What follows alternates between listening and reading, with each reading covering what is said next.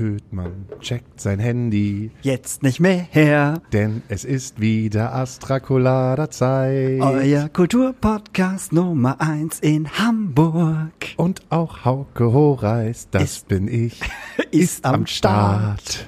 Ach, immer dieser Sprechgesang, das ist doch out. Ja, vollkommen. Meine Mutter würde sagen, das ist doch out. Ich war am Wochenende bei meiner Mom. Wie geht's deiner Mom? Äh, meiner Mom geht soweit ganz gut. Ist Meine schön. Mom wohnt ja sehr, sehr weit draußen. Und zwar wohnt sie äh, nicht in Stade, sie wohnt nicht in Milforten, sie wohnt in Breitenwisch. Das ist so wirklich äh, 500 Kühe und fünf Häuser. Und da, äh, für sie ist eigentlich irgendwie immer noch alles ganz normal. Und sie hat mir am Wochenende Klamotten mitgegeben. Ähm, Anziehklamotten? Anziehklamotten.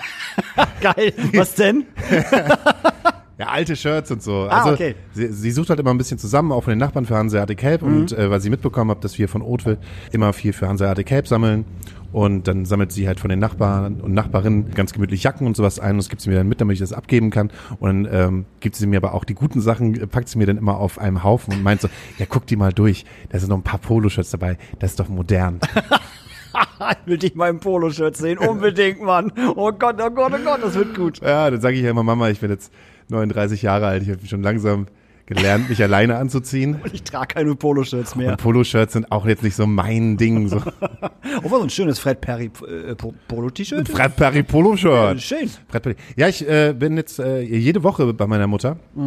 Beziehungsweise jede Woche ähm, in der alten Heimat, weil ich meiner Nichte das Fahren beibringe. Meine Nichte ist 16 Jahre alt Ja. und äh, die macht gerade die theoretische Prüfung und die müssen erst die theoretische Prüfung machen, bevor sie überhaupt äh, ans Auto dürfen. Ich weiß Ah. gar nicht, war das bei uns auch so oder konnten wir Oh, warte mal.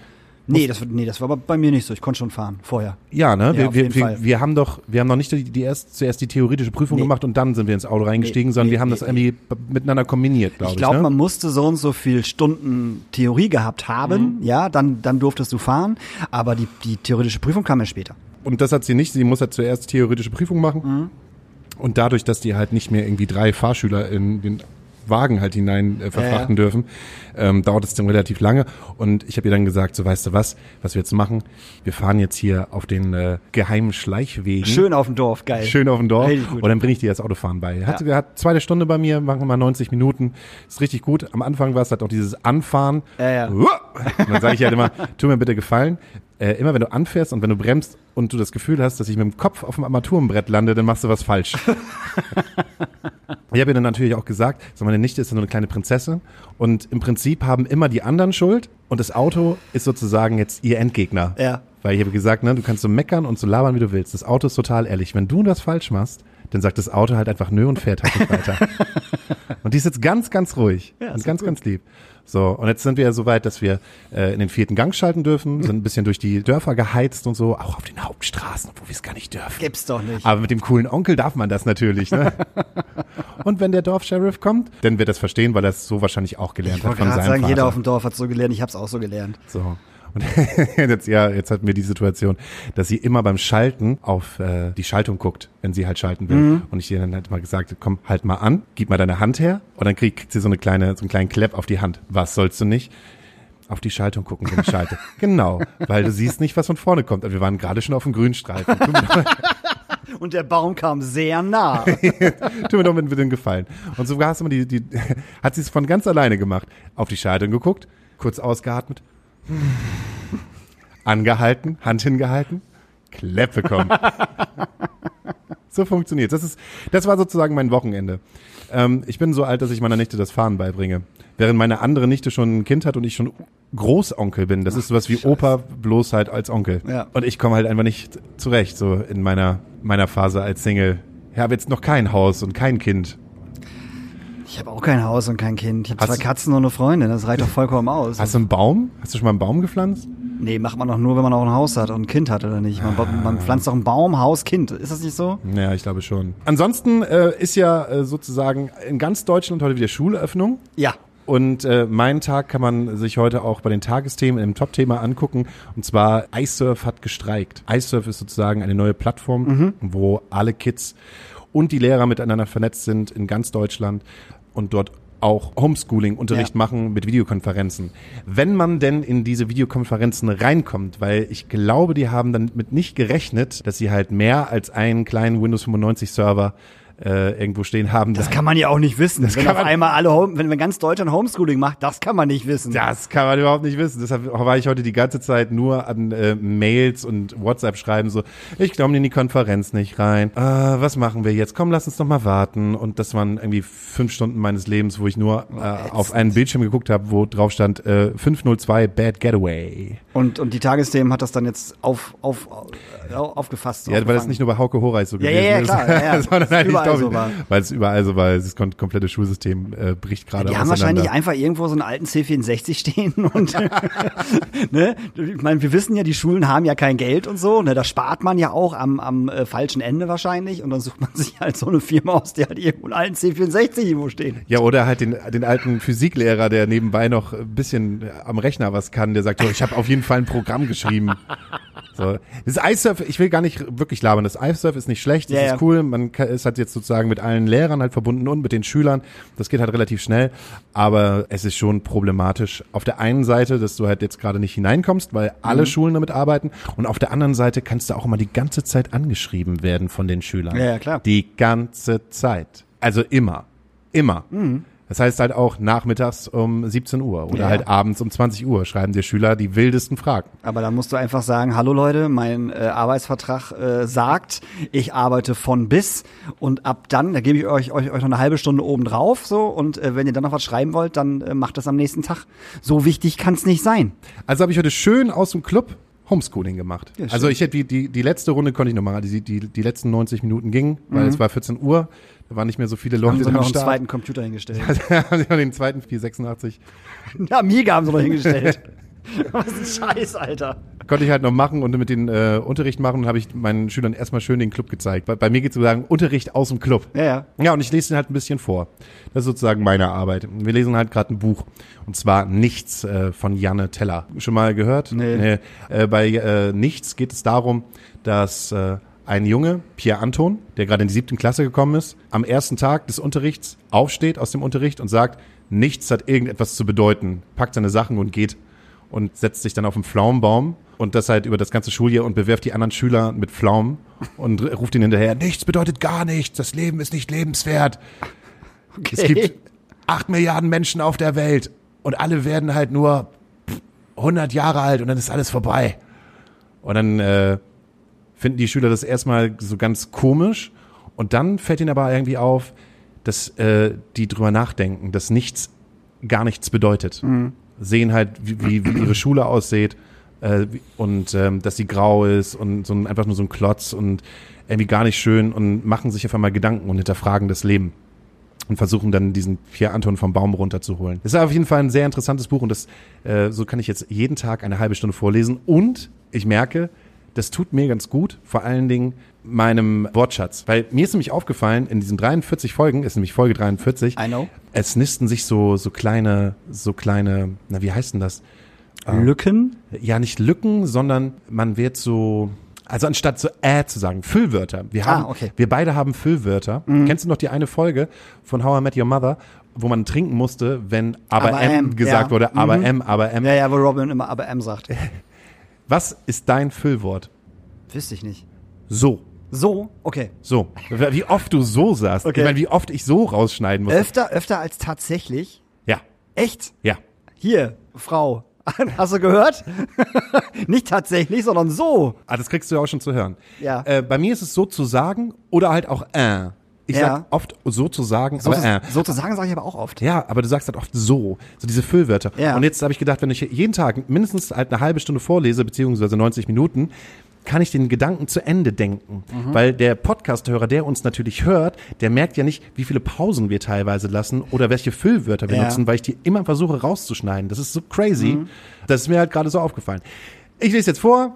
Ich äh, mache jetzt Fahrunterricht, ich mache jetzt einfach ganz viele Sachen, die ein Daddy macht. Ich habe gar keinen Bock mehr zu trinken. Im Prinzip lebe ich das Leben eines alten Menschen. Also wie meins. Bloß mit wenig Netflix. Das stimmt, du guckst weniger Netflix als ich. Und ich habe noch einen. Ich möchte dir einen Film empfehlen. Du Ja. bist ja Horrorfilm-Fan. Mega. So. Und es gibt jetzt gerade so. Habe ich schon wieder gesagt, Nee, ne? aber ich. Achso. aber M. Oh, ihr werdet so besoffen, wenn ihr das machen müsstet. Eine Filmempfehlung von mir ist der Film Midsummer. Habe ich noch nicht gesehen, ist auf meiner Liste. unfassbar krasse Bilder. Aber es ist kein wirklicher Horrorfilm. Doch. Ist er doch? Naja, er geht total auf die Psyche. Ja, ich habe mir okay, nach, dem, genau. nach dem Film, der dauert auch relativ lange, der geht halt wirklich über zwei Stunden Ja. und ist für einen Horror-Psycho-Film halt wirklich, wirklich sehr lang und ähm, langatmig erzählt, aber die Bilder sind so fantastisch. Okay. Guckt ihn euch an. Äh, Um es, äh, und ich will ja nicht. äh, Es ist so geil. Das ist, ich habe ich hab das gleiche wie bei How I Met Your Mother, wenn diese, diese, diese Glasscherbenfolge, wenn die, wenn die irgendwie sagen, ja, du kaust so laut oder, oder du machst das und dann geht, dann hört man so ein Klirr und dann merken die Leute das. Und das habe ich jetzt gerade bei deinem M. Richtig gut. Ja, und ich bei deinem So. Ja, ja. Gut, fünf Studenten aus Amerika kommen nach Schweden und wollen das Mitsommerfest feiern. Und äh, es ist so super schön alles, alles hell. Man fragt sich, wann wird eigentlich Nacht, weil es überhaupt keine Nacht gibt. Und dann passiert irgendwann eine wirklich sehr, sehr skurrile Sache und alles läuft auf dem Ruder und es wird sehr skurril und man hat die ganze Zeit das Gefühl, man ist aus, auf einem Drogentrip. Und deshalb ist der so sehenswert, weil die Bilder einfach so faszinierend sind diese Schweden, die da halt bei, dieser, bei diesem Mitsommerfest halt rumlaufen, sind alle in weiß gekleidet, haben alle so Blumenkränze und ähm, die bewegen sich aber immer animiert. Man denkt halt, man Okay. denkt halt immer so, äh, irgendwie ist dieses Bild komisch, aber alles in diesen festen Bildern be bewegt sich halt, wie auf so einem krassen Pilztrip. Das ist der Hammer. Am nächsten Tag war es halt so, boah, dafür, dass ich den Film jetzt so, so lala gefunden habe, äh, bleibt er mir ganz schön hängen. Wirkt also nach. Der wirkt total nach. Okay. Ist das auch was für äh, meine meine Freundin, die ja nicht, die ja nicht auf Horrorfilme steht? Ich sag mal Richtung oh, Saw, äh, Insidious, heißt der so? Insidious, du, Ja. du hast die auch alle gesehen. Ähm, kann sie den gucken, wenn sie solche Filme nicht, also wenn sie diese Filme nicht mag? der Gore-Faktor wird teilweise bedient. Also alles, was damit zu tun hat, dass es was blutig mit Körpern ist, Ja. ist extrem da, Ja. wird aber so hingestellt, also ästhetisch hingestellt. Sagen wir so, man kommt irgendwann in eine Situation, dass ähm, einer der Studenten in einem Holzhaus ist und sieht eine Leiche von seinem Freund, die ähm, fertig gemacht ist wie ein Huhn Okay. das äh, serviert wird. Wie so ein Festmahl. ja. Aufgehängt an ganz vielen Bändern, ähm, dekoriert mit Blumen. Und das sieht vom, vom Gefühl her sieht das, sieht es sehr ästhetisch aus, aber Okay. ist halt einfach super brutal. Ja, dann muss ich den äh, definitiv jetzt äh, am Wochenende äh, werde ich mir den äh, angucken. Wir haben am Wochenende, den hast du glaube ich, den hast du glaube ich auch äh, auch gesehen. Ähm, Three Billboards Outside äh, Ebbing, Missouri. Hast du den gesehen? Ja. Was für ein großartiger Film ist das? Also ernsthaft jetzt. Ich kann den also immer nur wieder jeden ans, ans, ans, ans Herz legen. Wie unglaublich gut sind die Schauspieler. Ob das Woody Harrison ist, der es wahnsinnig gut macht, Sam Rockwell sowieso, bester Mann der Welt. Aber wie gut ist dieser Film bitte? Super intensiv gespielt. Sie ist ja auch die ganze Zeit irgendwie so super traurig, sauer und sarkastisch, aber trotzdem super äh, äh, äh, feinfühlig. Weißt du, wenn es um, um äh, äh, den, den Woody Harrison geht zum Beispiel. Und das finde ich so weird. Also wie sie das auch spielt, weißt du, wie sie diese ganzen Facetten halt reinbringt. wie heißt die denn nochmal? Die hat auch bei Fargo mitgespielt und Fargo fand hat ich auch bei so Fargo klasse. Frances McDormand heißt die gute Frau. Und die hat auch bei Fargo mitgespielt und die hat gespielt Äh, Burn After Reading. Burn After Reading, die hat in Almost Famous mitgespielt. Da hat sie die Mutter von dem Kleinen gespielt. So, auch großartiger Film. Die spielt immer so geile Rollen, aber hat man niemals auf dem Zettel. oder? Null, null. Die hat doch bestimmt auch schon einen Oscar, mindestens. Ja, da bin ich mir da, das glaube ich nicht. Aber will ich wirklich äh, großartiger Film auf jeden Fall noch mal gucken. Und ähm, wir haben noch mal angefangen, die Batman-Teile zu gucken. Die mit, guten. Die guten, genau. Also nicht die Comic, äh, die auch gut sind, ne? Die mit mit mit äh, hier Keaton und so, Michael Keaton, die Ja. allerersten Batman-Dinger. Äh, nee, die mit dem äh, Christian Simon Bale. Und äh, immer noch, wie gut ist einfach der zweite Teil. Es tut mir echt leid, aber Heath Ledger ist einfach Gott in diesem Film. Egal wie oft man diesen Film guckt, der Typ spielt so scheiße irre. Das ist, du kennst auch die Szene, wo er dieses Hospital in die, in die Luft sprengt. Ja. Und dann geht er doch raus, hat, hat diese Krankenschwesteruniform an und diesen, diesen Knopf, ne, und lässt hinter sich alles explodieren. Und alleine wie er läuft, also, also wie er das darstellt, das kannst du ja in kein Drehbuch schreiben. Ja. Weißt du, da, im Drehbuch stand wahrscheinlich so, ja, du rennst da jetzt halt raus, hast dieses Ding in, in, in der Luft, da hinten geht alles kaputt und du machst halt mal ein bisschen. Sei mal ein bisschen irre. Und übrigens, äh, wir können es nur einmal drehen. Genau, genau. Und wir können es nur einmal drehen. Und was er daraus macht, ist einfach so wahnsinnig gut. Kleiner Funfact, da gibt's ja die Situation, dass er draufdrückt und es geht nicht sofort in die Luft, Genau. sondern erst später. Ja, ja. Das war nicht so geplant. Eigentlich sollte Ach, er drauf, Quatsch. also eigentlich sollte er draufdrücken und dann geht's halt in die Luft. Und er spielt es halt einfach, er drückt halt drauf, funktioniert halt nicht. Und dann spielt er es halt einfach, dass das später gekommen ist. Ach, das ist ja dann noch besser. Ja. Das ist ja dann noch besser. Oh Gott. Jetzt kriegst du gleich wieder Gänsehaut. Ja, krieg ich ne? Gänsehaut, weil der Typ das einfach so gut macht. Egal, egal in welcher Szene in diesem Film er, er spielt, der spielt das so krank und so. Ich glaube einfach nicht, dass das irgendjemand hätte besser spielen können als er. Ist natürlich doof zu sagen, weil man nicht weiß, wie es andere gespielt hätten. Aber ich kann es mir einfach nicht vorstellen. Oh, das noch mal wieder im Kino. Kannst du noch, weißt du noch damals, als wir noch in die Kinos Oh, gehen ich habe konnten? hab ja auch alle, alle drei Teile natürlich auch im Kino gesehen. Und äh, der zweite war für mich halt im Kino einfach mega. So, Der erste war auch super und, und äh, der dritte mit Bane, den finde ich auch cool, weil der ist ein bisschen, ja, weiß ich nicht, ein bisschen actionlastiger. In es ist halt einmal alles groß. Also, wenn man zum Beispiel da ähm, die Verfolgungsjagd nimmt, wo sie nachher diesen LKW halt einmal diesen Salto schlagen lassen, dann ist das so mit einmal einfach der, die größte Action-Szene. Mhm. Ja. Und beim dritten Teil fängt sie halt gleich an, indem sie halt das Flugzeug einfach umdrehen, Ja, indem ja. sie das an das andere Flugzeug heften. Das ist einfach so Wahnsinn. Und das ist auch alles in echt gedreht. Boah, und das meine ich halt. Also ich möchte diese Filme wieder im Kino sehen und ich vermisse Kino so sehr. Ich war dieses Jahr einmal im Kino und habe mir Tenet reingezogen. Mhm. Und es war's. Und jetzt ist es wirklich, dass ich mich gar nicht mehr daran erinnern kann, so richtig, wie das eigentlich ist, ins Kino zu sein. Also wenn die Kinos wieder aufhaben, ist das Ey, Erste, sofort was ich rein. mache. Ist mir auch egal, was ich dann gucke. Ich hoffe, ich gucke den neuen James Bond. Habe ich ja richtig Bock drauf, ne? Ich auch. Ach, Mensch. Ach man, Kino ist geil. So, und Kino fehlt halt auch. Also klar fehlen mir auch Konzerte und so ein Scheiß und ins Restaurant gehen und so. Obwohl ins Restaurant gehen fehlt mir ta- tatsächlich gar nicht so sehr. Aber äh, Kino fehlt mir auf jeden Fall, weil ich habe es geliebt wenn ich Zeit hatte, nachmittags ins Kino zu gehen, wenn halt keine Sau im Kino ist. Und wenn halt nur, ich meine, wie oft war ich in Munzburg im Kino, nachmittags oder um 14.30, 17 Uhr, um 17 Uhr nicht, aber 14.30 und kein Mensch außer mir war in diesem scheiß Film. Das ist das Allergeilste. Wenn du ein ganzes scheiß Kino für dich alleine hast, so, das ist mega. Das ist großartig. Keiner quatscht dumm rum, keiner lacht die ganze Zeit, so, ne? Das, das ist ja das, was mich, mich am Kino nervt, die anderen Menschen.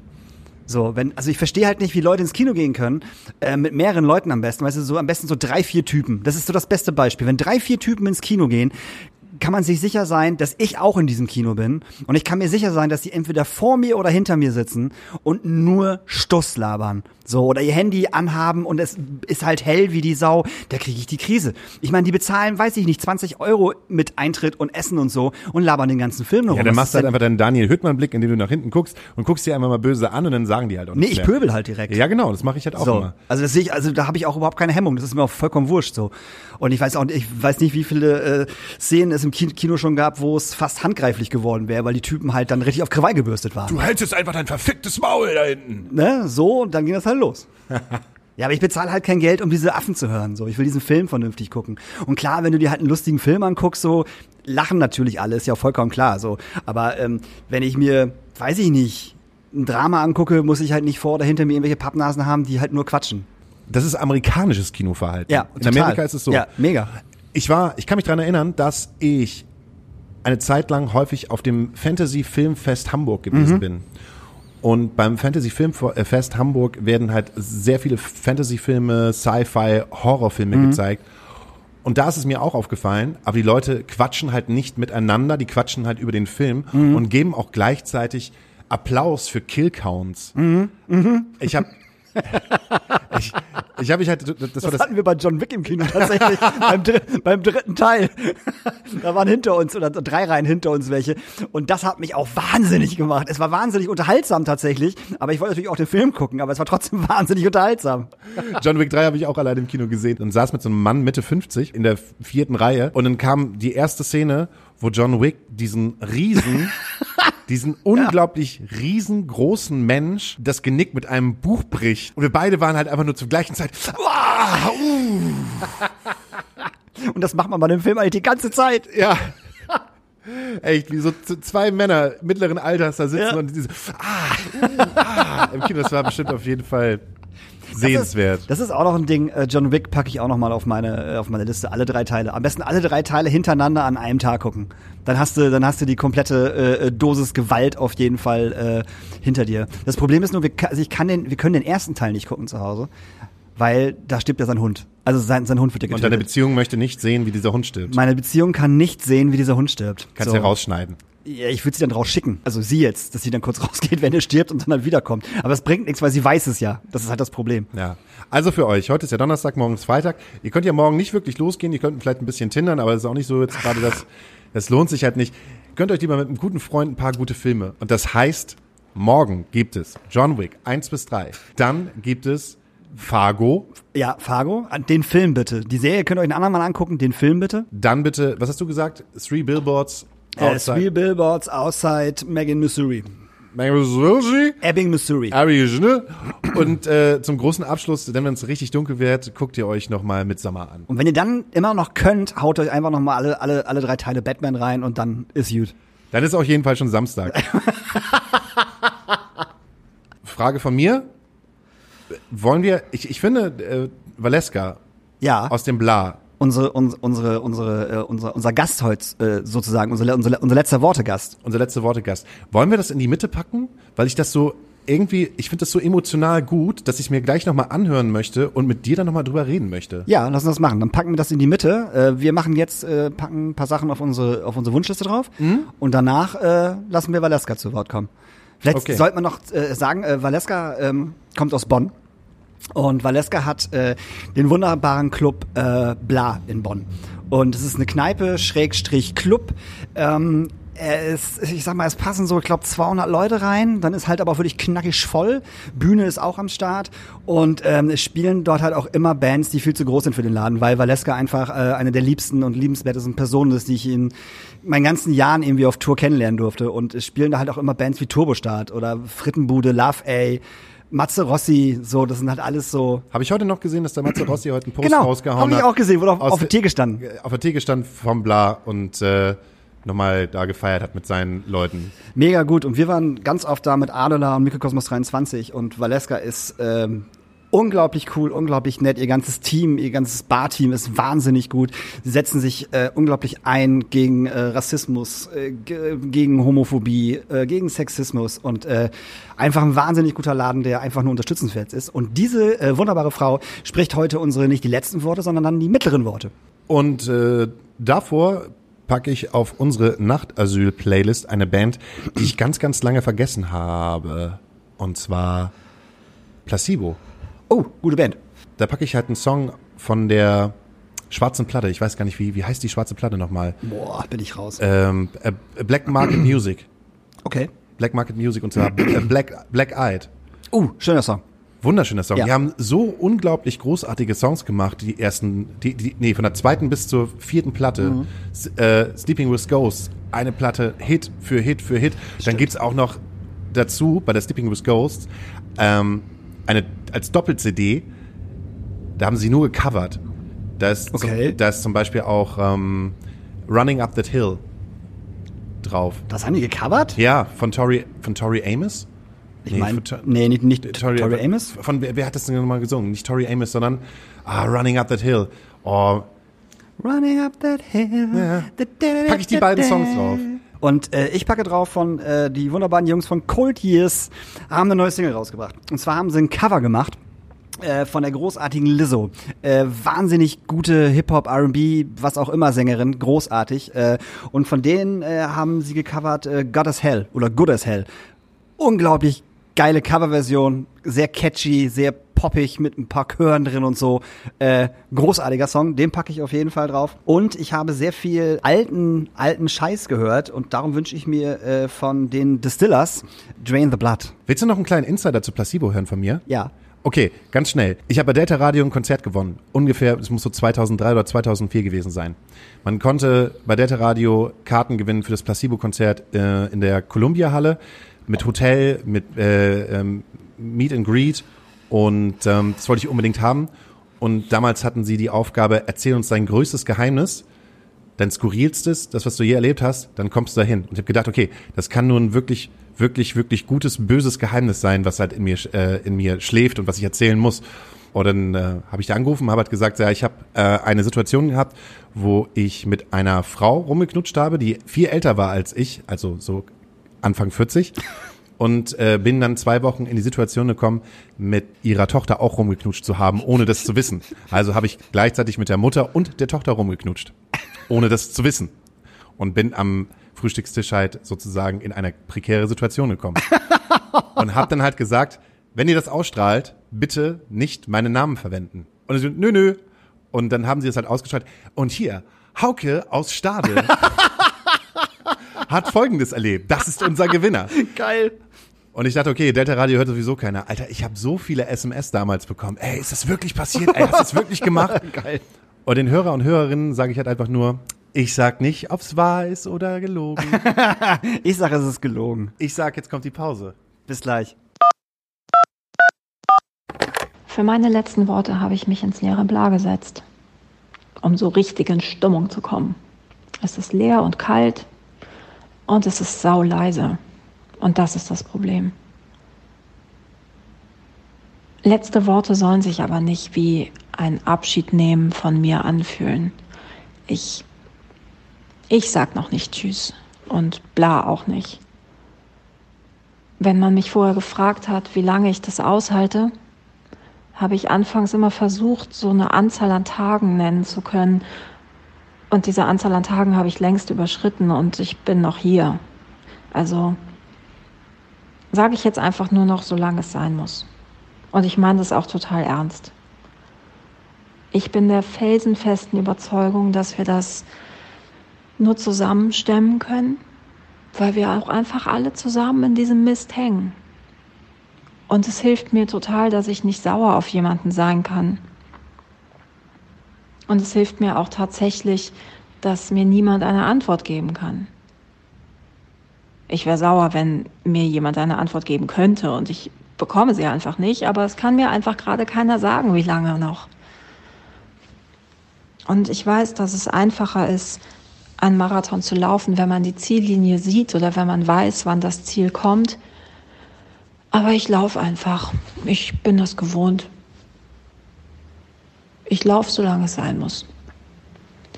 Und ich ertappe mich dabei, dass ich mich trotz all der selbstgemachten Enttäuschungen aus Planungsversuchen aus dem letzten Jahr schon wieder auf Dinge freue. Und vielleicht ist es auch hilfreich. Mir hilft es. Also ich mache mir dann selber Spaß. Ich freue mich auf Dinge, die ich mir selber vornehme. Kleinigkeiten, Ausflüge, ein paar persönliche Ziele. Und ich freue mich aber auch wahnsinnig sehr auf diesen ersten Abend, wo wir unsere Normalität ein Stück weit zurückbekommen. Und ich hoffe, dass ich diesen Abend dann erkenne. Ich wünsche mir, dass ich an diesem Abend ein Konzert in diesem Laden habe. Und dazu muss ich sagen, dass es Konzertabende gab, da habe ich still in einer Ecke gestanden und war total gerührt von den Menschen, die, die sich das Konzert angeguckt haben und denen ich ansehen konnte, wie viel ihnen das bedeutet. Und gerührt von den Bands. Da habe ich immer ganz, ganz viel Kraft rausgezogen und ich, ich frage mich, was mit mir passiert, wie sehr ich aus den Latschen kippe, wenn ich diesen Moment nochmal habe, aber mit dieser ganzen Corona-Scheiße in meinem Kopf, diesen ganzen Erfahrungen wie toll das sein wird, wenn dieses Miteinander sich entlädt wieder und die Musik da ist, die wir alle so sehr vermissen. Ich fange dann bestimmt an zu heulen und selbst das wird schön werden. Ich werde sicherlich total gerührt sein. Und bestimmt bin ich nicht die Einzige. Da freue ich mich drauf. Und ich glaube, dass es wichtig ist, dass dieser ganze Support, den wir in den letzten Monaten erfahren haben, den ich erfahren habe, Menschen, die mir geschrieben haben, Worte, die ich bekam, dass das mir zeigte, die mir zeigten, dass das nicht nur eine kleine Kneipe ist, sondern für viele Leute ein, ein viel, viel wichtigerer Ort. Und natürlich weiß ich, dass es solche Orte überall gibt. Jeder hat so einen Ort, der unbedingt bleiben muss. Und wir haben wirklich eine große Welle an Solidarität und Unterstützung erfahren und das hat wahnsinnig gut getan und auch dafür gesorgt, dass man den Kopf oben behält und weitermacht. Ich vergaß nie, wofür das alles, weil ich immer gesagt bekam, für wen und wofür das alles. Deshalb ist es wichtig, sich das weiterhin zu sagen und offen zu sein.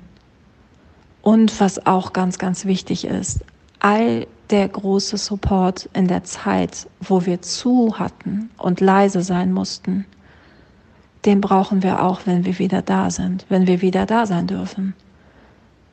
Es darf kein Sommerloch für Kneipen dieses Jahr geben. Es darf keine Diskussion an einer Kasse geben, warum drei Bands sieben Euro kosten. Wir dürfen das nicht vergessen, was wir vermisst haben. Darauf kommt es jetzt irgendwie an. Zähne zusammenbeißen und zusammen durch den Lockdown gehen, auch wenn sich das so komisch anhört. Der Lockdown. Man soll es ja gar nicht so nennen. Ich merke bei mir selber, dass der zweite mir nicht so gut tut wie der erste. Der erste war noch so entschleunigend und ein bisschen romantisch. Ganz viele Menschen hatten, glaube ich, dasselbe Gefühl. Alle waren so voller Elan und guter Dinge. Vielleicht liegt es am Wetter. Vielleicht liegt es aber auch einfach daran, dass wir diese ganzen Wochen und Monate schon in den Knochen haben. Und die Monate mit Corona, mit den Einschränkungen, mit dem Arbeitsverbot, mit der Isolation so viel mehr sind als die Monate, wo alles wie gewohnt war. Nochmal, ich möchte nicht, dass das hier gewöhnlich wird. Die Zeit, die es dauert, darf nicht dafür sorgen, dass wir uns daran gewöhnen. Hallo, wieder zurück aus der Astra-Stube. Daniel Hüttmann, Hauke Horeis, gerade eben Valeska aus dem Bla in Bonn. Und ich wollte übrigens noch sagen, ähm, Running Up That Hill ist nicht von Tori Amos, sondern von Kate Bush. Wenn du das so hörst, Daniel, ähm, wie geht's dir dann? Also ich habe es mir ein paar Mal angehört und ähm, ich hatte zwei, dreimal auch Pipi in den Augen, weil das, was Valeska sagt, einfach zu 100 Prozent stimmt und weil das, wenn das jemand aus dem Clubbereich, ähm, Gaststättenbereich, Barbereich so sagt wie sie, ist das halt für mich super emotional, weil ich das genauso sehe wie sie. Es ist nicht nur das, was sie sagt, sondern es ist auch, wie sie es sagt, was für eine Stimmung das ist, weil ich glaube, du kennst Valeska halt auch ganz anders. Ja, klar. Und ich glaube, wenn man die, ist, die ist ja nicht immer so, ja, nee, Band, Band. Band war cool. Ja, war ganz okay heute Abend so. Ja. Mensch, Turbostart, ja. Grü- Grüße an den Norden, Ja. bis dann. Nee, aber wie sie sagt, ist es ja auch, also ich glaube, da hängt ganz, ganz viel Frustration und auch der Kampf gegen die Liturgie und der Kampf auch gegen den leeren Laden, weil ich meine, dir geht's ja auch so ähnlich wie mir. Seit März gehen wir immer wieder zurück in einen leeren Laden, in dem nichts stattfinden kann. Und man hat die Zeit zu reflektieren, warum mache ich das eigentlich oder für wen mache ich das eigentlich? Wie zum Beispiel heute, ich mache Online-Unterricht aus dem Club oder ich baue Sachen in einen Club, der nicht geöffnet hat und der wahrscheinlich halt auch in den nächsten zwei Monaten nicht öffnet. Und ähm, maximal gibt's halt die Situation, dass wir im Sommer mit irgendwelchen Ideen draußen was machen können, aber im Prinzip bleibt das Ding halt einfach geschlossen. Und die ganze Zeit daran festzuhalten, einen Ort zu haben, den Menschen etwas bedeutet, der sich aber anfühlt, als momentan fühlt sich das für mich halt an, als wenn ich etwas mitziehe, was gar nicht, wa- was momentan mir gar, gar nicht so viel Kraft gibt, wie es mir Kraft kostet, das noch dran zu haben. Kannst du das verstehen, wie ich das meine? Ja, ich kann verstehen, was du Manchmal, manchmal ja. Manchmal finde ich es aber auch schön zu sagen, hey, geil, dass wir das haben. Geil, Mhm. dass wir die Möglichkeit haben, in der Hebebühne zu sein, nicht im Lockdown in seinem kleinen Zimmer zu hängen, sondern ähm, in den Laden zu gehen, etwas bauen zu können, da planen zu können, da meinetwegen auch Streaming-Konzerte veranstalten zu können, das als Ideengeber zu, zu nehmen, Leute einzuladen, einen Podcast zu machen. Aber im Grunde genommen hängt man ja in so einer komischen Stimmung, in so einer komischen Liturgie, wo ich mir selber halt auch denke, boah, wie lange machst du das noch? Willst du das überhaupt noch machen? Ist das überhaupt noch gerade die richtige Entscheidung, in diesem Bereich weiter zu bleiben? Warum nimmst du nicht die Zeit und machst irgendetwas anderes und gehst halt einfach komplett raus? Aber dann, das, also das, das, das denke ich auch, dann denke ich aber auch wieder gleichzeitig daran, ähm, wie es war, wo wir auf hatten und ähm, wie es dann war, wenn hier Bands gespielt haben und wie glücklich die Leute und die, und, und die Bands waren und ähm, meine äh, Tresenleute, meine Durchführer, meine, meine Techniker, wie gut gelaunt die sind. Und das hilft mir so ein bisschen drüber hinweg, dass wir gerade zu haben und das äh, lässt mich dann hoffen, dass wir irgendwann wieder aufmachen können. So klar habe ich auch die, die, ähm, die Tage, wo ich sage, so, komm, lass den Laden einfach dicht machen. Weißt du, ich habe einfach keinen Bock mehr auf Anträge stellen, ich habe keinen Bock mehr nach Geld zu betteln, um meine Miete zahlen zu können. So, das ist ja auch nicht einfach. Mal ganz mhm. ehrlich jetzt. Ich meine, natürlich kriegen wir, ähm, kriegen wir Unterstützung äh, äh, vom Staat, aber es ist, das, das ist ja Betteln. Wir tun ja nichts anderes als nach Geld betteln. Und äh, das ist auf die Dauer sehr, sehr anstrengend. Das ist auch auf die Dauer sehr, sehr anstrengend, immer wieder die gleichen Anträge zu stellen und die gleichen blöden Fragen beantworten zu müssen. Warum muss denn das sein? Warum muss denn das sein? Warum braucht ein Club sowas? Ja, ein Club braucht sowas einfach. Das ist einfach Fakt so. Und es ist immer wieder die gleichen Sachen zu erzählen, warum dem so ist, das ist sehr ermüdend und sehr äh, traurig halt auch. Und dann hat man schon ab und zu, oder habe ich ab und zu auch einfach keinen Bock mehr, wo ich dann sage, komm, ich schmeiß den ganzen Bums hin. Und wir sind ja noch in einer guten Lage. Wir sind in einer mega guten Lage. Wir sind so. in Hamburg und ja. wir haben einfach die Möglichkeit, uns fördern zu lassen. Wenn wir in einem anderen Bundesland. Sähe es anders aus. Sehe es total anders ja, aus. Und ich weiß gar nicht, wie, wie schwer das für jemanden ist, der nicht oder der keine Förderung für seinen Laden bekommt. Mhm der vielleicht noch jetzt gerade von den Sommerrücklagen 2020 lebt. Oder ähm, Anträge gestellt hat und die nicht bewilligt worden sind, aus welchen Gründen auch immer. Oder seit vier oder fünf Monaten die Miete stundet und ja. einfach denkt so, kacke, jetzt habe ich schon so lange in die Miete gestundet, aber im Endeffekt werden wir keine Konzerte machen bis September, Oktober 2021. Und auch selbst das steht ja schon wieder ja, auf ja, der Kippe. Ich gerade sagen. Also es ist eigentlich eine ganz schwierige Situation. Total. Es ist immer noch Meckern auf hohem Niveau, aber ich, ich finde, das muss ja auch mal gesagt werden, weil ich, weil ich glaube, da machen sich so viele Menschen gar nicht, äh, gar nicht die Gedanken drüber. Klar, es gibt halt total viele Kunstschaffende, ganz viele Musiker und Musikerinnen, die ähm, da zu Hause sitzen und denken so, ja, wir möchten halt gerne spielen, aber gerade wenn es darum geht, um die Orte, wo halt gespielt werden kann, ich weiß nicht, ob da halt so, so das Sprachrohr nach draußen ist, dass da halt was getan werden muss. Du meinst jetzt für die, für die, für die Orte, wo gespielt werden kann? Genau, für die Orte, ja. die, wo gespielt werden kann und gerade halt auch für die Orte, wo es keine Förderungen gibt. Ich weiß nicht, wie ist das eigentlich in Bonn? Weißt du das? Nee, das weiß ich nicht, tatsächlich. Das, äh, das weiß ich tatsächlich nicht. Also ich glaube nicht, dass die es so einfach haben. Was heißt so einfach? Ähm, so, so noch so gut äh, wie, wie, wie in Hamburg, dass die Kulturbehörde uns da halt ähm, die Monate, bevor es die äh, Über Überbrückungshilfe 1 und 2 gab, ähm, uns so unterstützt hat und uns unsere Mieten und so bezahlt haben, das weiß ich nicht. Jetzt müssen wir ja auch erstmal die Bundesmittel ähm, nutzen, ist ja vollkommen richtig. Ne? Wir können ja Hamburg nicht schröpfen, bis es nicht mehr geht, wenn wir auf Bundesmittel zugreifen können. Ist mhm. ja vollkommen klar. Aber wenn jetzt, jetzt zum Beispiel keine Bundesmittel geben, mehr, mehr geben sollte, dann könnten wir halt wieder auf die BKM zurückgreifen. Also auf die, auf die, auf die, auf die Kulturbehörde. So, weil das war die, war die Aussage, dass äh, kein Club durch, durch Corona schließen muss. So war es zumindest ganz am Anfang. Ich weiß natürlich nicht, wie es jetzt ist und wie viel Kohle noch da ist. Das ist ja immer das Ding. Das kann, das Ganze kann ja auch nicht endlos gehen. Deutschland kann ja nicht zwei, drei Jahre lang äh, diese, diese Überbrückungshilfen machen. Das funktioniert ja nicht. Und wenn ich Sie werden es auch nicht. Nee, und wenn die, also die Überbrückungshilfe drei, die jetzt ja kommen soll, die geht von Januar bis Juli. Das musst du mal reinziehen. Von Januar bis Juli. Bedeutet, dass du für, diese, für, für, für sieben Monate die Kohle beantragen kannst. Und was halt dann auch wieder klar wird, ist, wir werden sieben Monate den Laden nicht aufhaben. Ja, natürlich nicht. Also wir werden vor Oktober wird, wird, wird, wird nichts passieren. Und die kleinen Läden können ja auch nicht aufmachen. Sind wir doch mal ehrlich. Kein, kein Laden wird aufmachen, wenn er ähm, immer noch diese, die, die Corona-Regeln befolgen muss. Heißt Abstand 1,50 Meter etc. pp. Das funktioniert in kleinen Läden nicht. So, die kleinen Läden werden wieder aufmachen, wenn wir ganz normal wieder aufmachen dürfen und die Leute ganz normal wieder nebeneinander stehen dürfen, schwitzen, singen, äh, saufen können und schreien können können. Dann können die kleinen Clubs wieder aufmachen. Ist gerade ein bisschen bedrückend, aber ein kleiner Fun Fact, ne? Mir ist es aufgefallen, dass halt viele Clubs jetzt auf jeden Fall mal in die Lager gucken sollten, weil als wir letzte Woche ins Lager der Hebebühne geguckt haben und gedacht haben, oh, jetzt habe ich Bock auf ein Bier, auf dem Ratsherrn, so. abgelaufen, Januar, 5. Januar 2021. Mhm. Und es war so, oh Kacke. Und dann haben wir halt mal alles durchgeguckt, was wir halt an, an ähm, Posten, an Bier und Fritz-Cola und Wasser und da stehen haben. Und teilweise sind halt Sachen abgelaufen seit zwei Monaten oder laufen ab in drei Monaten. Die, die letzten Sachen laufen im März halt ab. Wir machen einen Lagerverkauf, haben ganz viele Clubs Ja? gemacht. Mhm. Ganz viele Clubs haben, ähm, das Bremen Tower, der Tower in Bremen hat das, glaube ich, auch gemacht, dass die einfach ihr ganzes Lager verkauft haben. So, Kiste Bier kostet halt so und so viel, unterstützt damit den Laden. ist eine gute Idee. Ne? Ist uns noch nicht aufgefallen. ist, so, ist so gewesen, dass äh, Max aus der Hebebühne gesagt hat, geil, Bier aus dem Laden trinken, ohne das was dafür zu bezahlen. Ich habe die WhatsApp-Nachricht gelesen. Leute, holt euch alle Bier ab. Ja, genau.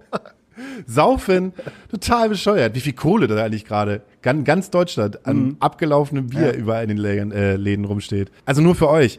Wir wollen euch hier nicht runterziehen und wir wollen auch nicht sagen, oh, die armen, armen, armen Clubs. Aber auch ein Grund, warum dieser Podcast halt so lange besteht, ist, damit wir uns immer die wöchentliche äh, gute Energie geben, damit wir irgendetwas tun, damit wir irgendetwas machen.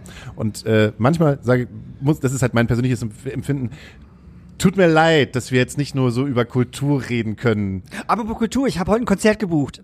Ehrlich? Ja, für Oktober. Nein. Liz- Lizard Pool heißen die. Unfassbar. Hier in der Astra-Stube. Heute, heute die Facebook-Veranstaltung erstellt. Da habe ich mich ein bisschen gefreut heute. Ehrlich? Ja, habe ich mich, das fand ich, äh, das fand ich schön. Was machen die denn so für Musik? Äh, die machen so Dark Indie Wave Pop Zeug. Das ist ganz geil. Kann man sich, also es ist so eine typische Astra-Stubenband, wo eventuell fünf Leute kommen oder 50. das weiß man noch nicht so ganz genau. Oh, da muss ich auch sagen, ich weiß gar nicht, dass, ob ich das hier erzählen darf, aber ich habe ein, äh, ein Album gehört von einer Band, die aus einer anderen bestehenden Band entstanden ist, die man unter dem Namen nicht Patterson, sondern Punkt, Punkt, Punkt kennt. Patterson und Findus? Ja, und äh, da gibt es, da gibt es auf jeden Fall bald eine wirklich, wirklich, wirklich sehr gute darkwavige Punkrock-Platte, die halt äh, Von den Leuten von, äh, von Findus. Ja. Echt? Ja, aber ich weiß nicht, ob ich den Namen schon sagen wer darf. singt denn da? Äh, immer noch Lyam. Ach, hör auf. Ja, aber das Ding ist, Geil. Lyam, Lyam äh, der, der raucht jetzt. Das heißt, seine Stimme ist noch viel, viel tiefer und böser. Geil. K klingt, ich kann es gar nicht beschreiben. Noch dunkler als Love, ey. Also nicht, nicht wie Findus früher. Nee. Okay, geil. Hab ja richtig Bock drauf. Also- haben die nicht auch im Molotow gespielt? Die haben Im die, Sommer jetzt? Die haben im Sommer Trixie supported. haben sie, ne? Ja. Ja, siehste. Genau. Ja. Aber dann, ja, als Schatten. Ja, genau, als Schatten, Ja, genau. genau. Dann kann, Ja, ich, ja. dann kann ich das ja schon sagen. Ja, sagen. Also Schatten bringt eine Platte raus, ich habe die schon gehört. Ich Geil. weiß nicht, ob ich das sagen darf, dass ich die schon gehört habe. Wahrscheinlich nicht, aber egal. Die ersten sechs Songs sind mega. Hab dem Schlagzeuger auch gesagt, die erste Hälfte ist ein bisschen besser als die zweite. Aber da sind auf jeden Fall eine Menge guter Hits drauf. Geil, cool. Ja, dann freue ich mich darauf. Geil. Also darauf könnt ihr euch auch schon auf mal freuen. Und du wolltest mir noch was anderes erzählen. Ich wollte noch was anderes erzählen. Oder war das das Highlight, dass du jetzt gerade eine Band gebucht hast für die Astra-Stube? Ach, du meinst vor der Pause? Ja. Ähm, oh Gott, das habe ich schon wieder vergessen. Was hatten wir denn da? Du hast gesagt, Doch, doch, es ging um Filme gucken. Oder, oder, oder am Fernsehen gucken. Erinnerst du dich noch, noch, noch daran, wo du Kind warst? Also wirklich, ich sag mal, wo du, wo du angefangen hast, Fernsehen zu gucken. ja, so vor drei Jahren. Genau. Also ich als Kind bin früher sonntags immer um 6 Uhr aufgestanden oder halb sieben und habe mich vom Fernseher geknallt und habe dann äh, Tele 5, wo Tele 5 noch cool war und äh, die ganzen Zeichentrickfilmserien, die da sonntags morgens gekommen sind. Saber Rider and the Star Sheriffs und Galaxy. Galaxy Rangers. Rangers, Alter. Wie geil war Silverhawks. Rider? Was? Silverhawks. Silverhawks? Nee, Silverhawks kenne ich nicht. Was war Sil Silverhawks? Silverhawks. Äh, Wings of Freedom, Wings of Steel from Silverhawks. Das waren äh, so ähnlich wie Thundercats, bloß, Okay. bloß mit Vögeln. Also Silverhawks auch das im Weltraum. jetzt gar nichts. Äh, die hatten so, wie, wie heißt denn das? Wenn das Militär nicht mit Fallschirmen runterjagt, sondern mit so, mit so Jumpsuits. Ah, okay. Die Okay, hatten so okay. metallene Jumpsuits und konnten damit durchs Weltall fliegen. Das habe ich nicht gesehen. so ähnlich wie Thundercats. Oh, Thundercats war auch geil. Oder, ja, es, oh, Alter, Tele 5, mega. Kadischon. Ja, bitteschön. Der Esel aus Ah, Frankreich. Das war großartig. Aber ich war, ich war mal großer Fan von, von, von Saber Rider und von Galaxy Rangers. Fand ich mega krass.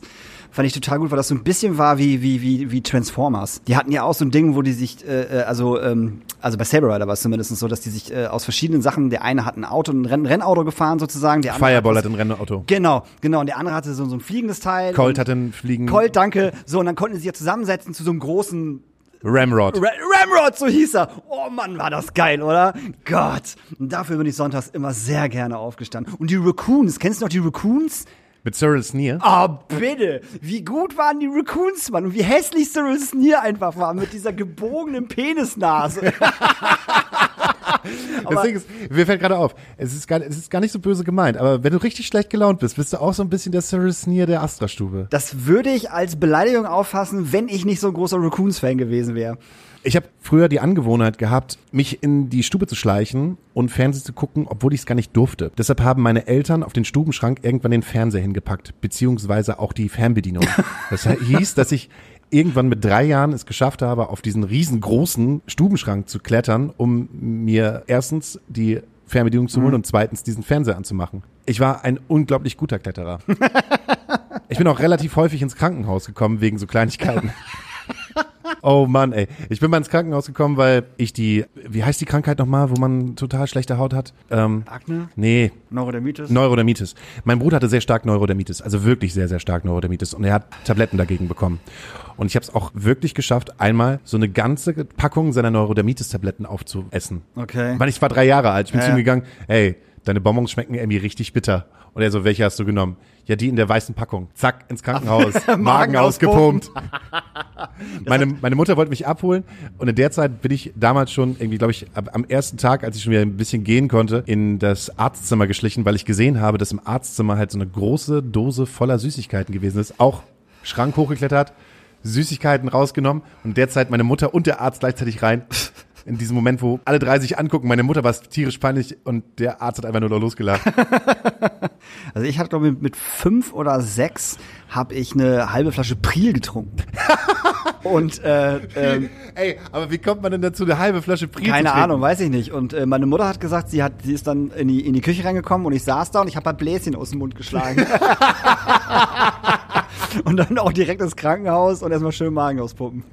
Ja, geil. Ich habe immer meinen Beinen halt immer noch, die sind, die sind alle noch ein bisschen verwundet, will ich nicht sagen, aber die sind sehr vernarbt. Das liegt in der, äh, auf der einen Seite, dass ich mit 14 versucht habe, äh, Skateboard zu fahren und es hat nicht ganz so geklappt und ich habe nach einem Jahr aufgehört, weil ich einfach mal die Fresse geflogen bin. Und auf der anderen Seite habe ich mit vier Jahren meine Stiefel damals waschen wollen mit Lauge. Und es gab diese großen Kanister mit Kalgonit und da war so ein Drücker drauf. Und habe ich gedacht, okay, wenn man da drauf drückt, kommt da Wasser raus und ich komme da eher dran, als jetzt zum Beispiel an den Wasser an. Also drauf gedrückt und mir die Stiefel halt sozusagen damit abzuwaschen und jetzt ist natürlich in die Stiefel, Stiefel reingelaufen. Und dann bin ich irgendwann zu meinem Bruder angekommen und meinte, oh, meine Beine brennen halt so. Mein Bruder macht die Hose, äh, die Hose auf, hat, zieht äh, das Hosenbein hoch, sieht, alter Scheiße, Verätzt. auch ab sofort zum, zum, äh, zum Krankenhaus hin. Und die haben halt gesagt, ey, wenn du später gekommen wärst, dann hätten wir dir die beide Beine abnehmen müssen. Krass. Dann säße ich hier ohne Beine. Also ich habe als Kind tatsächlich nie großartig äh, oder auch als Jugendlicher nie nie großartig äh, Verletzungen gehabt. Aber die schlimmste Verletzung, die ich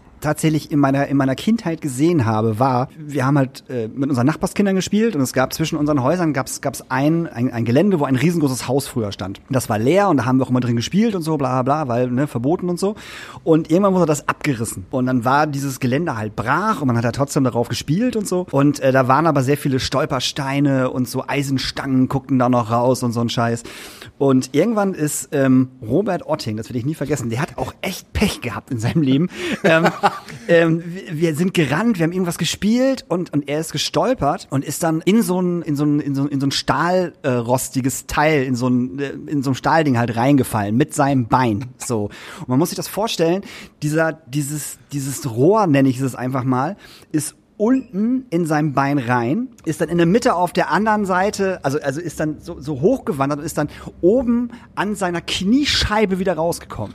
Boah! So, also er saß also fest. Ne? Also, und lag da dann halt, war am Schreien wie am Spieß, dann sind wir dahin und ich werde dieses Bild nie vergessen, wie dieses Stahlrohr halt aus seinem Bein rausgeguckt hat, also aus seiner Kniescheibe sozusagen.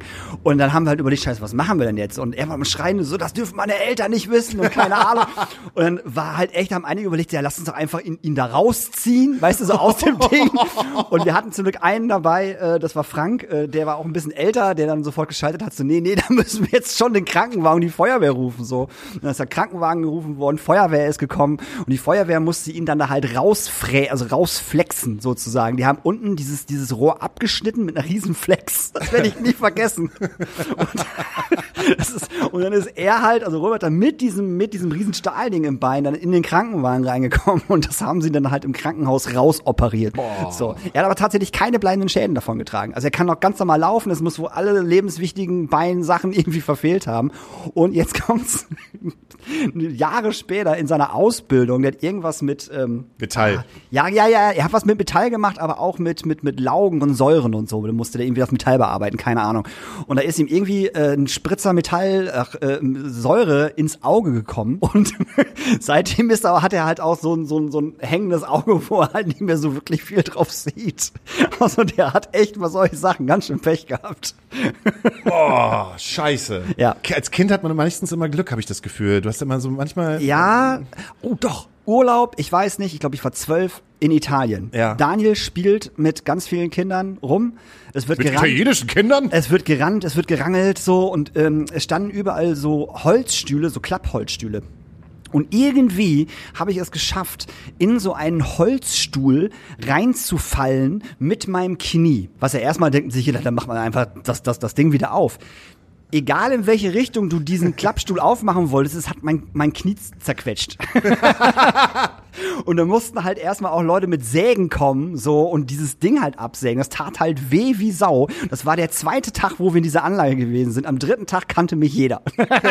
ist das nicht das dumme Balk, was gestern in diesen Stuhl reingefallen ist oder was? Aber ich habe den ganzen Urlaub über äh, Pizza umsonst gekriegt, weil, äh, wo die Stühle standen, das gehörte zum Teil, wo halt eine Pizzeria gewesen ist. Ja. Und äh, die haben sich halt irgendwie verantwortlich gefühlt, dass diese Dinger da standen. Und ich habe halt dann wirklich äh, jeden Tag immer eine Pizza umsonst äh, äh, bekommen von denen. Das war cool. Aber halt auch saudumm, ne? Mit dem Knie halt so reinzufallen, dass man, egal wie man es aufmachen will, dass es halt nicht funktioniert. Das ist genauso wie meine Schwester früher.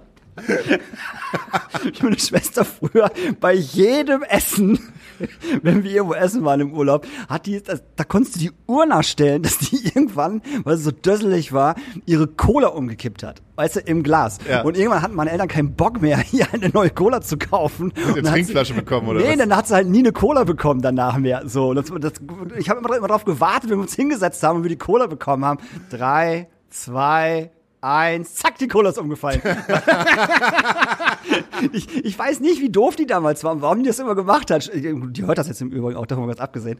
Also ey, alles gut, Nicole, ich hoffe, das hast du jetzt nicht mehr so. Ich, dazu könnte Thomas da mehr sagen, ob die es immer noch zu Hause hat, sobald er ihr was eingießt. Drei, zwei, eins. Das ist schon wieder passiert. Das ist schon wieder passiert. Das wäre so geil, wenn das immer noch wäre. Aber das war so blöd. Die hat jedes Mal ihr Getränk umgekippt. Und ich habe einfach nicht verstanden, warum die das gemacht hat. Und Papa war da oder Mama war dann immer so geil, jetzt kriegst du aber auch kein neues Getränk mehr. Manche Kinder sind einfach für Sachen prädestiniert. Für Unfälle, für Schmerzen, fürs Scheiße bauen, zum Rektor gehen. Ich war so ein Rektorkind bis zur vierten. Nee, ich war, ich, war- ich war im Rektorkind in der Berufsschule, Alter. Wieso bist du in der Berufsschule noch zum Rektor gekommen? weil, ich, weil ich immer im, äh, in der Toilette geraucht habe. Daniel, Daniel Höhtmann aus der Blablabla, bitte äh, zum Sekretariat oder was? Nee, ich wurde dann halt immer von, von, von irgendeinem Lehrer dann, halt erwischt, wenn ich vom Klo runter, runterkam und habe an der Rauch gerochen. Dann musste ich halt immer zum, also ich war wirklich fünfmal oder so war ich beim Rektor in der Berufsschule und der hat mich auch für total bescheuert. Also, ne, der hat gesagt, Alter, ganz ehrlich, bist du elf oder was? Geh da einfach raus, wenn du rauchen willst. Und ich so, na ja, unser Klassenzimmer ist voll weit oben und das Klo ist halt direkt da um die Ecke. Also da verstehe ich jetzt die Aufregung nicht so richtig. Daniel Höhtmann. Ich weiß es noch mal, dieses, äh, mein, mein Rektor hieß immer Brandt. Ich weiß gar nicht, wie wie, wie er, äh, Herr Brandt. Es war einfach nur Herr Brandt. Ich glaube, Herr Brandt war auch ziemlich cool, aber ich habe damals ein bisschen Angst vor Herrn Brandt gehabt. Aber er kam halt auch immer dieses Hauke Horeis. Aber wir müssen deine Eltern nicht anrufen. Ich kann mich noch an genau eine Situation erinnern, dass ich Zweitklässler gewesen bin und Björn Wilm, Björn Wilm war so ein langer, schlachsiger Viertklässler, den ich nicht mochte, weil der halt auch irgendwie so proletisch gewesen war, kam auch aus Himmelforten, war irgendwie nicht so ein, War ein Idiot. war halt für mich halt ein Idiot. Bestimmt war der total nett, aber ich fand den halt scheiße. Und der äh, war so einer so, oh, geh nicht zu Björn Wilmen, sonst schlägt er dich. Oh, sonst äh, gibt's Ärger, sonst beleidigt er dich. Und ich habe mal in der Pause eine komplette erste Klasse auf Björn Wilm gehetzt. Das war, das war so ein bisschen, als wenn so kleine Velociraptoren auf sich so auf so einen großen Brachiosaurus gestürzt haben, weil der war schon riesig eigentlich. Und die kleinen, das Ding ist aber, wenn du genug kleine Erstklässler hast, die Ja. machen den großen halt dann einfach fertig. Ja, und dann sind die halt, alle auf halt den raufgesprungen. Die irgendwann. haben den auseinandergenommen, an den Haaren gezogen, bis der geweint hat. Und ich weiß gar nicht aus welcher Situation heraus, aber ich habe sie alle losgehetzt und da fand ich mich schon ziemlich mächtig. Bis dann halt, ja, Hauke Horeis hat das gesagt, dass wir das machen sollen. Dafür kriegen wir was. Ja, was denn? Scheiße. Ja, wir dürfen auf den Kampfbalken rauf dann. Ach ja, herrlich. Damals. Damals. Unser, unser, unser Rektor war ein richtiger Nazi. Also, der, also er, er war einfach, er war einfach Nazi. Fertig aus. So, Herr Herbermann. Will ich nie vergessen. Herbermann! Das war so ein, ja, das war so ein richtiger, das war so ein richtiger Drecksnazi. Und den zweiten, äh, und der, der zweite Rektor war, oh, Hel oh, wie hieß der denn nochmal? Hate Man. Komm, nee, komm, komm nicht, komm nicht mit drauf. Der war halt auch so ein, so ein, ah, der kam von der Bundeswehr. Das war also ein richtig, richtiger Drill-Instructor. Und bei dem mussten wir immer in einer, ich weiß gar nicht, hatten wir bei dem Politik, ja, genau, Pol- Politik hatten wir bei dem, bei dem mussten wir mal aufstehen und dann mussten wir die Gedanken sind frei singen. Weißt du, also auch so, Alter, dein Scheiß Ernst, so, was ist denn falsch bei dir? Also super, super absurder Typ. So, also das war, also das waren beides, beides Volldeppen. Und die haben mich auch gehasst. Also ich war auch bei denen ständig. Gesungen haben wir nur bei Frau Kreuzer. Meine Oma fährt im Hühnerstall Motorrad. Guter alter Hit. Zweimal neu interpretiert. Von Jan Böhmermann. Und zweimal besser neue, äh, besser interpretiert auf jeden Fall. Genau. Äh, was ich noch ganz interessant finde, äh, äh, bevor wir uns dem Ende nahen, ist äh, die Situation Wendler. Du steckst da halt mehr drin als ich. Als du mir das erzählt hast, habe ich gedacht, okay, wann ist dann das alles wiederum passiert? Ich habe irgendwann aufgehört. Ich glaube, ich habe aufgehört, äh, gehört, als ich gehört habe, dass der Wendler wieder bei, ich, ich wollte schon sagen GZSZ mitmacht, sondern DSDS. DSDS mitmacht. Kannst du es mir nochmal erläutern und unseren ZuhörerInnen? Also Kurzfassung. Äh, der Wendler äh, ist vom Normalo-Schlager-Affen zum, zum Schwurbler mutiert. So, und jetzt hat er vor, ähm, und äh, hat da natürlich äh, bei DSDS sozusagen selber gekündigt. Und ähm, RTL hat, hat aber trotzdem weiterhin äh, daran festgehalten, dass sie die Sachen ausstrahlen, weil die ja schon gedreht worden sind. Jetzt hat der gute Mann vor, äh, vor ein paar Tagen äh, Deutschland äh, mit einem KZ verglichen. Äh, der Aufschrei war riesengroß. Herr Wendler hat es nicht verstanden, denn er meinte gar nicht Konzentrationslager. Er meinte natürlich selbstverständlich, weil was soll er auch sonst meinen? Kontrollzentrum. Weil wer kennt nicht die Abkürzung für Kontrollzentrum KZ? Ist ja ganz klar. Steht in jedem Flughafen. In, ey, steht überall steht das. Das ist das. Willkommen im das KZ Deutschland. Das ist vollkommen klar. Bitte geben Sie da Ihre Sachen ab. Alles, was wertvoll ist. Und vielleicht lassen Sie Ihre Zähne auch da. Und da sind äh, halt alle komplett, komplett durchgedreht und, und äh, haben gesagt, okay, der Mann ist nicht mehr tragbar. Jetzt haben Radiosender aufgehört, seine, seine, seine Songs zu spielen. Er ist tatsächlich äh, komplett rausgeschnitten worden bei DSDS, aber eigentlich auch nicht wirklich rausgeschnitten. Immer wenn man die ganze Jury sieht, ist der Wendler halt mit so einem riesengroßen Balken einfach unkenntlich gepixelt. Und es kommen halt so Drama dramaturgische, ja, wie soll man das sagen, Sachen halt vor, wenn Dieter Bohlen irgendwas sagt und dann sagt aber der Wendler was, ist das halt rausgeschnitten, was der Wendler sagt. Also passt das alles auch gar nicht mehr zusammen. Das ist alles wirklich ganz, ganz konfus. Und die haben halt 13 Folgen mit dem Typen abgedreht. Also es geht jetzt halt noch 13, 10, 10 Folgen noch genauso weiter. Und der Merch-Shop von dem guten Mann äh, ist halt auch äh, äh, tatsächlich jetzt äh, offline gegangen. Das hat eine Merch-Firma gemacht äh, für den guten Mann, für die ich auch gearbeitet habe. Und äh, man hat sich dann äh, dazu entschlossen, äh, diesem Menschen kein, äh, ja, wie nennt man das, äh, kein Geld mehr in den Rachen zu stecken und äh, keine Plattform mehr zu bieten. Und äh, wenn man jetzt äh, Sachen von einem äh, Wendler kaufen möchte, kann man das nicht mehr. Aber man kommt auf eine sehr schöne Seite, wo steht, warum man das nicht mehr kann. Und äh, da steht halt, dass man äh, Abstand nimmt von äh, Antis Antisemitismus und von Rassismus und dass solche Leute nicht unterstützt werden.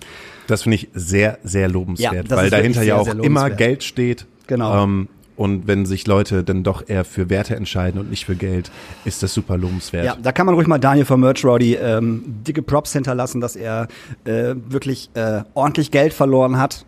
Muss man auch ein, einfach mal so sagen, so, der hat ordentlich Geld verloren durch diese Geschichte und äh, er es trotzdem gemacht hat, weil er sagt, so Alter, sorry, geht nicht, äh, mit so einem Menschen kann man nicht zusammenarbeiten, will man nicht zusammenarbeiten, darf man nicht zusammenarbeiten und äh, hat den ganzen Bums halt offline genommen und bleibt jetzt erstmal auf der Kohle sitzen. In Corona muss man auch erstmal Sich trauen. sich trauen und sich machen. Aber es war komplett die richtige Entscheidung. Absolut. Bei solchen, solchen Menschen. Sorry, man, der kann mir doch nicht erzählen, dass der allen Ernstes Konzer Kontrollzentrum meinte. Ich meine mal ganz ehrlich jetzt. so dumm kann man gar nicht sein. ja, ja, aber ich denke halt immer so, ey Mann, wie schafft der das, so in der Öffentlichkeit zu stehen und eigentlich, der, der, der hätte ja im Prinzip ausgesorgt. Ja, hätte, der hätte, der, ja, hätte, hätte, Würstchenkette, aber mit der ganzen, mit der ganzen äh, DSDS-Geschichte und hier diesen, hier für Kaufland hat er, Kaufland hat er, hat er auch die, die, die, Werbe, Werbegeschichte gemacht. Der wäre wahrscheinlich seine ganzen, seine ganzen Schulden los gewesen. Aber jetzt sind mittlerweile halt auch die US-Medien auf ihn, auf, äh, auf ihn aufmerksam geworden durch diese KZ-Geschichte, was total geil ist. NBC und keine Ahnung was haben äh, tatsächlich über den Wendler berichtet. das musst du mal reinziehen. Und dann zeigen die halt so Bilder, wie er Open Air spielt und dann hört man halt, wie er singt. Und was denken die Amis denn, wenn die das sehen? Was für eine Kartoffel ist das denn, Alter? Das musst du dir mal reinziehen. Ah. Ah, der Typ ist fertig, Alter. Der ist einfach. Naja, das heißt natürlich auch für euch, hey, bleibt am Start, lasst euch nicht beeinflussen. Wenn ihr Abkürzungen machen wollt, die Dann- irgendwas mit K und Z zu tun haben, macht's einfach nicht. Dafür gibt's keine Abkürzung. Es gibt nur eine KZ-Abkürzung. Oder N und S. Auch das lasst sein. Wieso ist so ein Nationalstürmer? Adolf Hitler. denkt einfach nach, bevor ihr was macht, bitte. Tut mir den Gefallen und denkt einfach nach. Ach, herrlich.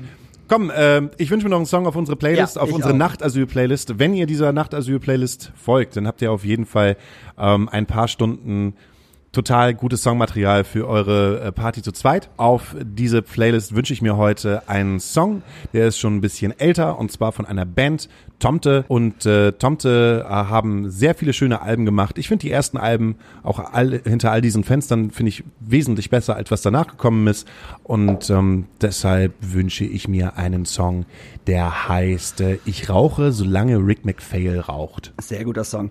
Und ich wünsche mir auch einen alten Song. Ich wünsche mir von äh, In Excess Beautiful Girl. Und äh, von auch noch ein alter Song von äh, Hole, äh, Miss World. Hole, Hole, äh, nicht, ist das nicht die Band von Courtney Love. Courtney Love. Genau. Großartig. Also das, das erste Album finde ich immer noch äh, wahnsinnig gut. Oh, und dann, wenn wir gerade so bei geballter Frauenpower aus Seattle sind, dann wünsche ich mir von den Breeders Uh, ja, bitte. Cannonball. Saugeil. Gut, dann ist das Ding auch gefüllt. Leute, habt euch lieb, äh, bleibt, bleibt schön zu Hause, minimiert eure Kontakte, setzt bitte eure Maske aus, haltet immer noch Abstand, auch wenn das mittlerweile im äh, Supermarkt eures Vertrauens anscheinend nicht mehr so angesagt ist, wie ich äh, gestern, nee, äh, vor, vor, vorgestern äh, feststellen musste.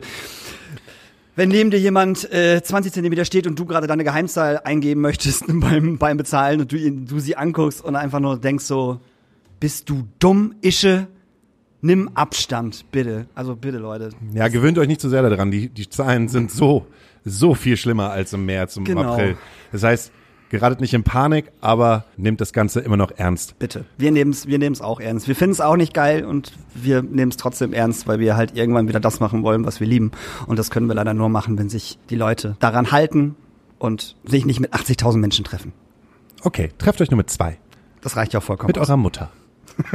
Oder mit eurer Freundin. Oder mit meiner Mutter, Oder die freut Freund. sich. Tschüss, ihr Lieben. Erich Kästner, denn ihr seid dumm. 1932. In einer Zusammenfassung von Danny Julian Steinmeier. Ihr und die Dummheit zieht in Viererreihen in die Kasernen der Vergangenheit. Glaubt nicht, dass wir uns wundern, wenn ihr schreit. Denn was ihr denkt und tut, das ist zum Schreien. Ihr kommt daher und lasst die Seele kochen.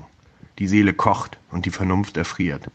Ihr liebt das Leben erst, wenn ihr marschiert, weil dann gesungen wird und nicht gesprochen. Ihr wollt die Uhrenzeiger rückwärts drehen und glaubt, das ändere der Zeiten Lauf. Dreht an der Uhr. Die Zeit hält niemand auf. Nur eure Uhr wird nicht mehr richtig gehen.